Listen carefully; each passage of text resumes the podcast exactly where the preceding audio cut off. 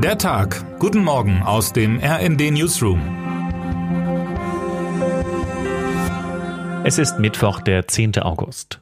Gestern haben wir uns den Baustellen der SPD gewidmet. Heute schauen wir auf den nächsten Ampelpartner. Was ist eigentlich mit Christian Lindner los? Der FDP-Chef und Finanzminister hat es zwar in kürzester Zeit geschafft, seine offenbar sehr engen Absprachen mit dem Porsche-Chef vergessen zu machen, aber am allerbesten Licht steht er beim besten Willen nicht da. Und dafür reicht ihm ein Wort: Gratis-Mentalität. Eben jene wirft er jenen inflationsgeplagten Bürgerinnen und Bürgern vor, die sich eine Nachfolgelösung für das 9-Euro-Ticket wünschen, um weiterhin günstig mit Bus und Bahn unterwegs zu sein. Mehr am Herzen liegen Lindner hingegen die Steuerzahlerinnen und Steuerzahler. Für sie plant er im nächsten Jahr eine Entlastung von 10 Milliarden Euro, die genau genommen ein Verzicht auf eine Mehrbelastung ist, wie Tim Centivani schreibt. Es geht um die kalte Progression, also um zusätzliche Steuern, die der Staat nur wegen der Inflation einnimmt. Lindner will das Geld nicht haben. Und wie es bei den Steuerentlastungen so ist, wer viel verdient und Steuern zahlt, profitiert davon absolut gesehen am meisten. Lindners Modell, das uns vorab vorliegt, sieht vor, dass die maximale Ersparnis im nächsten Jahr 479 Euro beträgt, für Gehälter ab 61.000 Euro.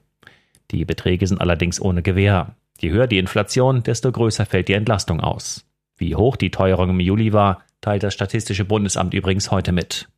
Laut Lindners Plan werden kleinere Einkommen nicht absolut, aber prozentual stärker entlastet als höhere Gehälter.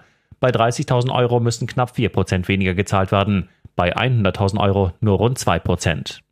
Schon bevor Lindner seine Pläne vorgestellt haben wird, wird die Reaktion der Grünen negativ ausgefallen sein.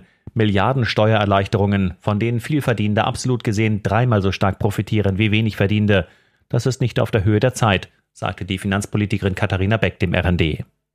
Gestartet war die Ampelkoalition einst mit der Idee, dass die drei Partner einander den ein oder anderen Erfolg für die jeweilige Kernwählerschaft gönnen. Angesichts von Corona, Krieg und Inflation hat sich aber eher eine Gratismentalität bei Zugeständnissen durchgesetzt. Termine des Tages.